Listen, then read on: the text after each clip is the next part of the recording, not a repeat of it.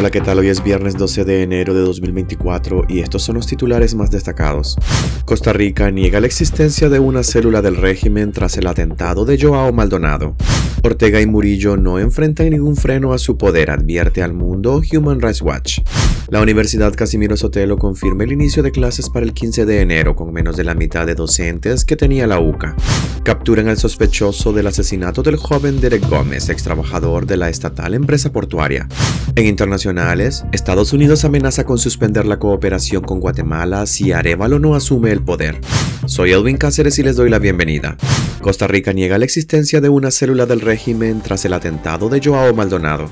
El gobierno del presidente de Costa Rica, Rodrigo Chávez, negó la existencia de una célula organizada y controlada por el régimen de Daniel Ortega en ese país, después del segundo atentado contra el opositor Joao Maldonado y su esposa Nadia Robleto, en una calle de San Pedro de Montes de Oca, en San José, Costa Rica. No existe ningún tipo de indicio de que en Costa Rica haya alguna célula organizada y controlada por el gobierno nicaragüense, señala un comunicado de la presidencia de Costa Rica titulado Importante aclaración. El comunicado de la presidencia se conoce luego de la publicación de una entrevista que brindó el opositor Joao Maldonado al diario costarricense La Nación en septiembre del año pasado, donde señaló que en Costa Rica hay una base del gobierno de Daniel Ortega, de gente que estuvo participando en los años 80, inteligencia del ejército y la seguridad del Estado. La administración de Chávez señala que el atentado contra Maldonado es investigado por la instancia judicial correspondiente, con lo que dicta la ley, y el gobierno actuará conforme a los hallazgos de esta investigación. Maldonado recibió siete disparos y se encuentra hospitalizado en Costa Rica, donde se había exiliado ante la persecución y asedio que ejerce el régimen de Nicaragua a los que considera opositores. Es hijo del opositor y expreso político Tomás Maldonado, quien falleció en junio del 2021 por complicaciones de salud.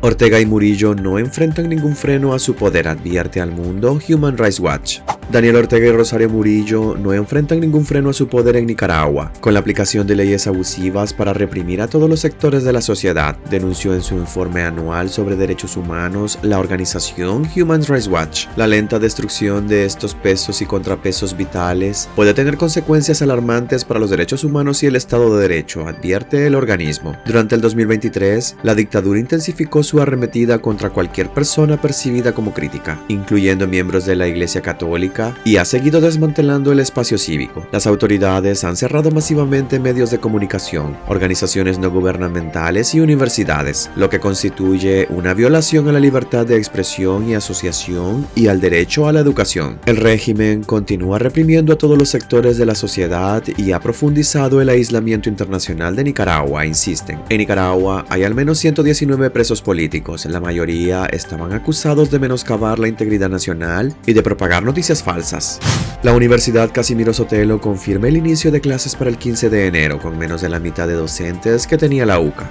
La Universidad Casimiro Sotelo, creada por el régimen tras la confiscación de la Universidad Centroamericana, finalmente iniciará sus clases el próximo lunes 15 de enero, tras dos intentos fallidos y con menos de la mitad de la planta docente que tenía la UCA para atender a unos 5.000 estudiantes. Rosario Murillo, vocera del régimen de Nicaragua, brindó datos preliminares sobre el proceso de matrícula en esta universidad estatal y reconoció que el programa de becas que se aplicará aún no está listo. Según Murillo, hay una matrícula de 5.000 estudiantes, de los cuales 4.173 están matriculados para las clases en modalidad regular o por encuentro. La Casimiro Sotelo ofertará 15 carreras y contará con apenas 129 profesores. La UCA atendía 5.000 estudiantes con una planta de 710 profesionales. De esta cifra, 418 eran docentes y 292 pertenecían a otras áreas. El personal docente que tendrá la Casimiro Sotelo es un 68% menor al que tenía la UCA. Esa sobrecarga laboral entre el personal podría afectar aún más la calidad educativa. La Casimiro Sotelo fracasó en su intento de abrir durante el segundo semestre del año pasado, tras la confiscación de la UCA, confiscada por una supuesta investigación por terrorismo de la que nunca se publicaron sus resultados o pruebas.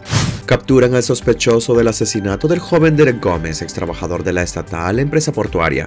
La policía orteguista presentó a Kevin José González Matamoros como el presunto autor del crimen de Derek José Gómez, un trabajador de la empresa portuaria, quien fue reportado como desaparecido el 5 de enero y cuyo cuerpo fue encontrado el pasado domingo en un predio baldío contiguo a la Catedral Metropolitana de Managua, a poca distancia de Plaza del Sol, sede de la jefatura de la policía y uno de los sitios con mayor vigilancia de Managua. Según la policía, el detenido tiene antecedentes delictivos por robo con intimidación, delitos por los cuales fue condenado en diciembre de 2020 a tres años de prisión, pero en octubre de 2022 fue liberado bajo la figura de convivencia familiar, el indulto que otorga la dictadura Ortega Murillo a reos comunes. Según la investigación policial, el joven Drake José Gómez Tijerino se reunió con su asesino en el centro comercial Metrocentro y después lo acompañó al predio Montoso donde fue asesinado. El móvil del crimen, según la policía, fue el robo de su teléfono y el dinero que cargaba.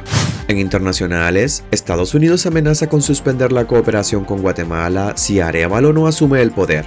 Estados Unidos se mostró este jueves convencido de que el presidente electo de Guatemala, Bernardo Arevalo de León, podrá asumir el poder el próximo domingo, pero amenazó con suspender los programas de cooperación con el país centroamericano si esto no sucede. Arevalo de León, del progresista Movimiento Semilla, debe tomar el relevo el 14 de enero al presidente saliente Alejandro Yamatei, tras un proceso electoral marcado por los intentos de la Fiscalía de revertir los resultados electorales. En una rueda de prensa telefónica, el encargado del Departamento de Estado de Estados Unidos para América Latina, Brian Nichols, advirtió de que el bloqueo de la investidura de Arevalo de León sería una violación a la Carta Democrática Interamericana. Estados Unidos tiene múltiples acuerdos de cooperación y de comercio con Guatemala. Todo esto estaría en riesgo si no hay una transición democrática, avisó. El secretario adjunto del Departamento de Estado aseguró que las actuaciones del Ministerio Público, liderado por la fiscal general Consuelo Porras, contra miembros del movimiento Semilla y magistrados electorales, no tiene sustento legal real y van a fracasar. Nichols confió además en que los actores que han intentado socavar la democracia guatemalteca van a rendir cuentas ante la justicia, aunque no quiso comentar sobre una eventual acusación o extradición del presidente Jean Matei a Estados Unidos.